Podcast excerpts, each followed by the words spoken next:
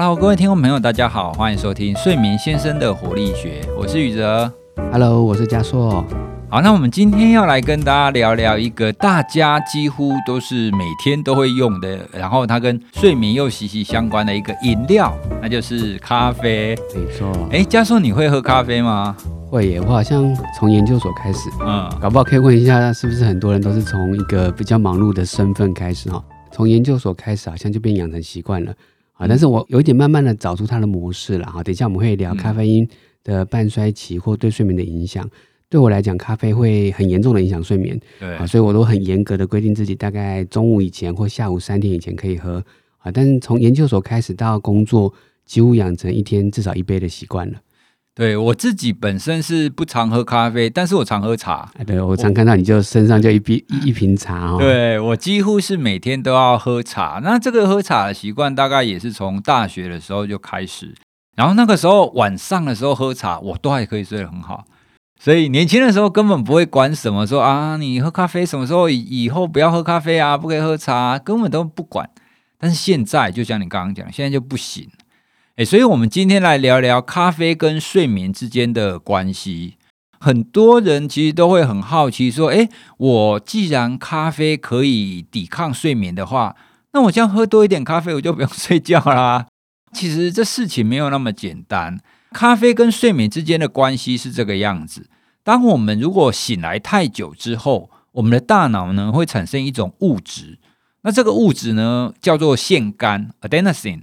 好，那腺苷这个物质呢，是只要你醒着，你的大脑在动，它就会不断的产生。好，所以你可以把它想象成它是一个代谢物啦，就是你有你有醒着，你就会产生嘛。那这个代谢物呢，它如果久了以后，多了以后，它越累积越多的话，它会去抑制你大脑其他神经元的活动。啊，这样听起来好像很复杂，对不对？没关系，重点你只要知道，这个腺苷累积多了，你就会困睡，因为你的大脑被抑制了嘛。那那个腺苷就叫它不要动啊。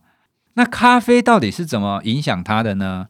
咖啡很有意思的地方是，它主要是因为它内含咖啡因的关系。那这个咖啡因呢，它的结构跟腺苷的结构很像，所以呢，他们就会两个人就会打架嘛，他们就会有一个竞争的效果。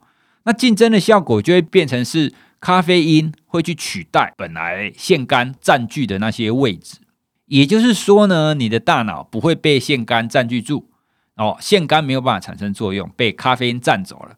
那咖啡因的效果是什么呢？第一个，它会让你的交感神经比较活跃嘛，对不对？它会让你的身体变得比较兴奋啊。那第二个，它又可以占住腺苷的位置，就不会让腺苷产生作用。那不会让腺苷产生作用，你就不会感到困睡啊。那不会感感到困睡，再加上刚刚我们讲的，你会比较兴奋嘛，所以你咖啡喝下去。你就会比较有精神，你就不会想睡觉哦。它主要的原因就是来自于这里哦。所以，当我们知道它来自于咖啡因之后啊，其实我们就要有警觉哦。也就是说，你吃的或喝的，只要含咖啡因的东西，它都会对你的睡眠有影响。好像我们刚刚讲的咖啡啦、茶啦，这些都是。但是，听众朋友，你知道吗？还有什么东西含咖啡因呢？其实，可乐含咖啡因。巧克力含咖啡因，可可含咖啡因，阿华田含咖啡因，对不对？哦，有很多的饮料其实都含有咖啡因的哦。哦，所以讲到这边，大家就可以知道，如果有一些个案，他说睡眠不好，他晚上睡不着的时候，我们就要对他白天的生活做一个很严密的这种询问跟调查，有没有？我们就要问他说：“哎，你白天吃什么东西啊？你喝咖啡什么时候喝？喝多少？”喝哪一种咖啡，要看它的咖啡因的量嘛，对不对？我们就要问非常非常多的问题，目的就是要帮他排除说白天有喝了或者是有做了什么会影响睡眠的事嘛。加硕，你应该遇到很多个案，就是会有这种，哎，白天喝咖啡啊，傻傻的，然后 影响到睡眠了。那到底我们怎么应该跟这些个案跟他们讲说，哎，那你咖啡大概要什么时候喝啊？宇哲前面分享的那理论或原理，我觉得非常重要哦。各位听友也可以认真的去想一下这个腺苷跟咖啡的关系。那为什么很重要？是因为我们真的在跟临床上的个案互动的时候，有发现他喝咖啡，我们要说服他不喝咖啡，我们通常就会花点时间去跟他解释。那有时候我会用一句话来解释这件事情，蛮蛮蛮刚好的。我叫做呃，你的咖啡因就是占着茅坑不拉屎。为什么哈？所以大家可以想象，我们大脑可能有很多的坑，那些坑应该是要给腺苷去坐着的。所以，我们白天醒着，就像宇哲说，我们一直醒着，醒越多，我们的腺苷就会越多，所以它就会占着很多的位置。那它拉什么屎？就是拉睡意这个屎好了，所以它就会产生足够的睡意，足够的疲累。这个疲累累积的够多，你就可以在晚上可以好好的睡。好，那所以咖啡因在干嘛？你一早喝了一杯咖啡，或者持续喝咖啡，咖啡因就像刚才宇哲说的，它的因子分子结构跟腺苷很很像，所以它就占住了这些腺苷的位置。那所以腺苷就没有地方坐啦。那咖啡因站在那里以后，它又不产生睡意或疲累，所以它的我们的睡意跟疲累就不会出现。所以咖啡因其实不是叫你清醒啊，虽然它有交感神经的作用。但它主要是让腺苷没办法出现工作，没办法产生睡意，所以咖啡因有点是让你没办法想睡觉。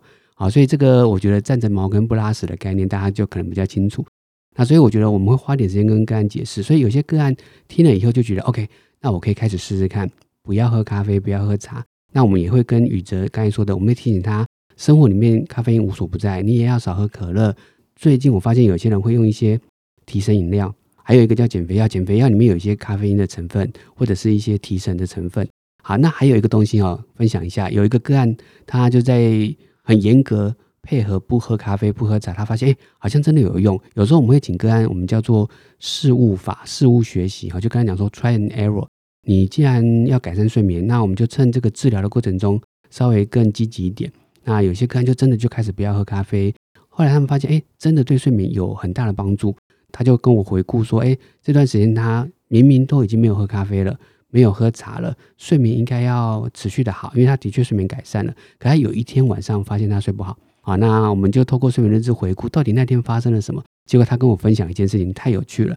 他跟我说，他依稀在大概下午过后，就是点心的时候，觉得有点饿，他去买了两颗茶叶蛋。我那时候也很惊讶，哦，没有想过，对哦。”好的茶叶蛋其实就是用茶叶去泡的。对，虽然我我没有研究过到底一颗茶叶蛋的咖啡因含量有多少哈，因为我们咖啡因的含量要到达一个水准，它才会影响到我们的睡眠嘛。那但是对他来讲，他可能很敏感，或者是他可能呃已经也也也有点在意他的睡眠，所以才会放大啊。但是也要提醒大家，咖啡因有时候无所不在，嗯啊，所以有时候我们像宇哲说的，我们在做睡眠的评估的时候。我们会花很详细的方式去问他一整天的相关的作息，所以我们在睡眠的记录里面也包含他如果有喝咖啡因相关的饮料，我们都会请他做记录。特别要记录的事情是最后一杯咖啡或茶的使用。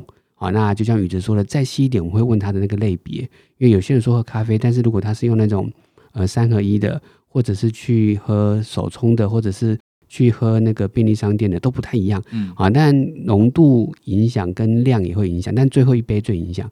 原因是因为我们刚才说那个站着茅坑不拉屎这件事情哦，如果你的咖啡因呃很早就喝完代谢完了，那它就消失了，所以你排队在后面的腺苷它就可以站在那个位置，就可以产生新的睡意。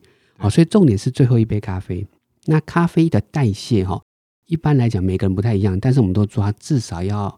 六到七个小时，嗯，好，因为有时候我会讲六到八哈，因为看没比较好记的话，那六到八个小时它就可以代谢掉，好，所以换句话说，你睡觉前的六到八个小时，你就要不再喝咖啡。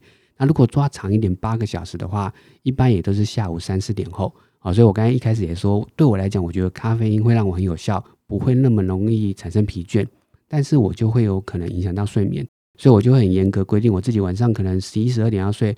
往前推八个小时，大概也就是四点五点三四点时间，所以你们可以计算一下自己的咖啡因的代谢。但这个部分如果要透过实验室，也可以去计算，那有点困难好，所以你一样可以用事物的方法哈，就是呃，如果你很晚，大概五六点喝，觉得对睡眠影响了，那你就再往前面一点好，有些个案甚至可能需要十个小时的代谢。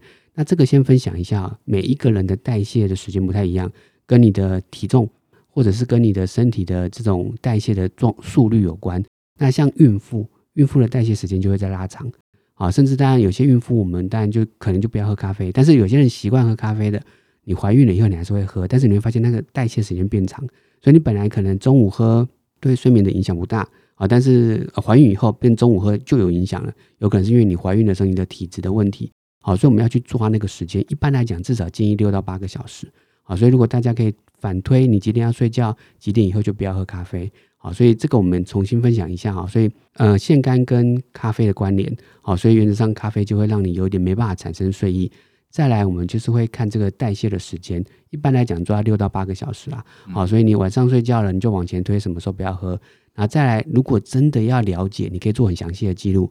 你每天喝的量、喝的时间，你把它记录下来。你也可以观察你晚上的睡眠的变化，就可以反过来推你到底什么时候可以喝咖啡。对很多人来讲，还是生活很重要的乐趣。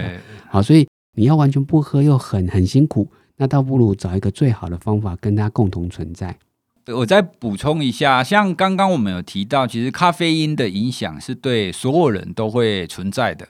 但是呢，蛮有意思的，就就像我前面有提到的，我我在年轻的时候，我晚上喝茶都没有关系啊。但是现在不行，我我现在也是那种下午大概两三点过后，我就不太喝茶的，因为我只要两三点又有喝茶，那晚上可能就会睡得比较不好哦。所以啊，其实咖啡因对睡眠的影响也是会有一些年龄的因素啦。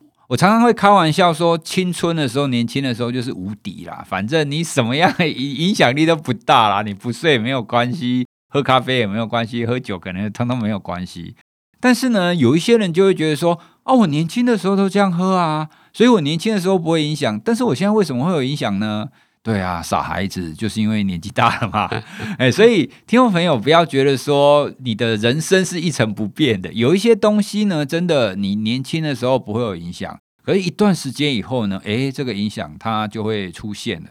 这样听起来好像咖啡对睡眠对我们来讲好像都不好的啦。但是其实哦，有一些研究他会发现，诶，咖啡其实也有一些蛮有意思、正面的影响哦。有一个研究啊，它是这样子的，他发现喝咖啡可以有助于减缓疼痛。诶，那这是什么原因呢？像听起来好像很好嘛，所以那些疼痛患者是不是要多喝一点咖啡？但是我在这边跟大家细致的讲，其实不是这个样子。他那个研究，咖啡可以减缓疼痛，没有错。但是他减缓的那一些疼痛的人呢，是那一些睡眠不足的人。哦，因为这边要先跟大家讲一个前提，就是当你睡眠不足的时候，你睡不够或者睡不好的时候，你对疼痛的敏感度是会提高的。比如说，本来你睡眠正常的时候，你的疼痛只有三分好了。但是当你睡不够的时候呢，同样的东西你会觉得疼痛到五分哦，你会整个提高。哎，睡眠不足的时候你会觉得比较痛。但是呢，这个时候如果你再喝一杯咖啡下去，哎，你这种睡眠不足所造成的这种疼痛敏感度提高，就会降降回来了哦，就再变回正常的情况。所以啊，他们那一个实验就发现，这一种咖啡因减缓疼痛的效果存在于那一些睡眠不足的人身上。就是说，如果你睡得不够，那你喝一杯咖啡下去，你会比较不痛。可是呢，如果你睡的是足够的，那你喝咖啡下去就没有差别。它并不是一个正向的效果了，它是让你的负向的，让你负向的部分没有那么负向。有的时候，咖啡对我们的影响，有你你会想象不到它发它发生在哪一个层次。哦，对，讲到这个，我我想起来一个有很多人会忽略掉的一点。因为我们常常会讲说白天的困睡度嘛，我们要评估你白天的困睡度。如果你白天会很容易觉得困睡，那就表示你睡得不够或者睡得不好嘛。但是有一些人哦，他会说：“诶，老师不对啊，我白我我虽然只有睡五个小时，可是我白天都不会想睡觉哦，我白天精神都很好啊。”好，那这个时候有的时候你就问他说：“好，那你白天喝不喝咖啡？喝啊，我喝咖啡啊。那你白天喝几杯咖啡？”我早上一杯，中午一杯，下午一杯，傍晚又一杯啊。对，所以有很多人，他所谓的白天精神很好，不用睡太多，其实靠咖啡因撑起来的。常常遇到那一些就是想要跟我讨论说，我们可不可以睡很少的那一群人，他们都会说他们有有些经验可以睡的不用很多，可是其实他们忽略了他们的所谓的不用睡很多，其实是靠外在因素来的，是靠咖啡因给的。可是咖啡因就像我们刚刚讲的嘛，它其实是透过外力的方式让我们不会想睡觉，它并不是你真的状态。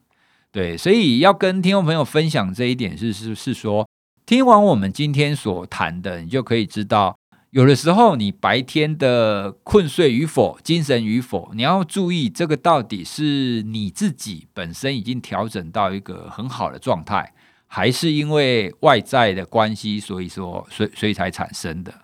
所以咖啡其实有很多细节可以注意哈。啊、你宇哲这样讲，我突然想起来，我之前有一个个案跟我讲一个他喝咖啡的习惯，他说他喝咖啡反而会觉得助眠。哦，我一直就觉得很奇怪。那后来我仔细问解解答的原因，是因为他只有晚上喝咖啡。OK，那因为他觉得喝咖啡是一个很很很 enjoy，他可以好好的享受，他是慢慢的喝，搭配咖啡，可能欣赏一个电影或工作。嗯那他只有晚上喝。那所以我觉得这个东西也可以跟大家分享。也许很多听友也会发现，哎，我喝咖啡不会影响睡眠，为什么？但是我们又说咖啡应该要影响，原因是因为如果你只有晚上喝，那就我们刚才说的，有可能白天你的腺苷早就已经占着这些位置，所以它足够产生这个睡意，这个睡意已经满了。嗯，那你这时候你再喝咖啡，你这个咖啡因反而没有地方了，哦，所以它的咖啡因就不会影响到他的睡眠。那这个东西我觉得可以分享，原因是因为我我也想起来，我大概两三年前就当爸爸的时候，嗯我知道咖啡因对我会很影响。那我那时候反而做一个测试，我要证明我够累，我就是在晚上喝咖啡。就是我明明一整天要顾小孩，很累很累很累，那白天可能都没有时间，甚至不会喝咖啡的时候，我反而就会觉得，哎，那我晚上喝喝看。如果我晚上喝咖啡，我晚上喝咖啡却晚上还可以睡得着，就代表我已经累到爆了。对，所以咖啡因对我没有影响，所以我有点是把这个咖啡拿来证实我的睡眠到底可不可以够累啊，也代表我白天应该已经够超了。啊，所以我觉得很多的细节啦，当如果大家都搞懂了这个咖啡因的因子跟我们所谓的腺苷它怎样的一个互相关系，大概就可以了解我们刚才在说的这些例子。好，所以也解答一些人，也许你会觉得我怎么会晚上喝咖啡都还可以睡，对，有可能是因为你白天够累了嗯啊，但是还是有些人有个体质的问题，是你的咖啡因可能代谢的很快，或者是根本对睡眠不会有影响，但也有可能是因为你白天够累了。其实咖啡因现在已经成为是我们日常生活中大概难免一定会遇到的东西啦。那如果你像我们一样，就是你开始要注意你的睡眠情况，然后你也年纪也慢慢大了，所以你会发现，哎，这些外在因素对你的影响力可能慢慢增加了。哦，所以你就需要提高你自己的自我觉察，要去发现说，哦，哪一些物品、哪一些食品，或者是哪一些活动会影响到你的睡眠。像咖啡因就是其中一个例子。今天的介绍呢，主要是希望让大家了解咖啡到底是怎么影响我们的，以及所谓的咖啡因的影响，它其实还包含了很多其他的项目。听众朋友，你也可以去记录一下或观察一下说你在白天到底会接触到哪一些刺激性饮料？那大概是什么时候？时间点大概是什么时候用？那对你晚上的睡眠会有什么影响？好，那久了以后呢，你就会知道你自己这一个人到底能够接受的咖啡因的程度到底到多少。好，那我们今天呢，跟大家分享咖啡因跟睡眠的关系。那希望大家可以多多了解白天的生活到底有哪些可以影响哦。好，那我们今天呢就介绍到这边，拜拜，拜拜。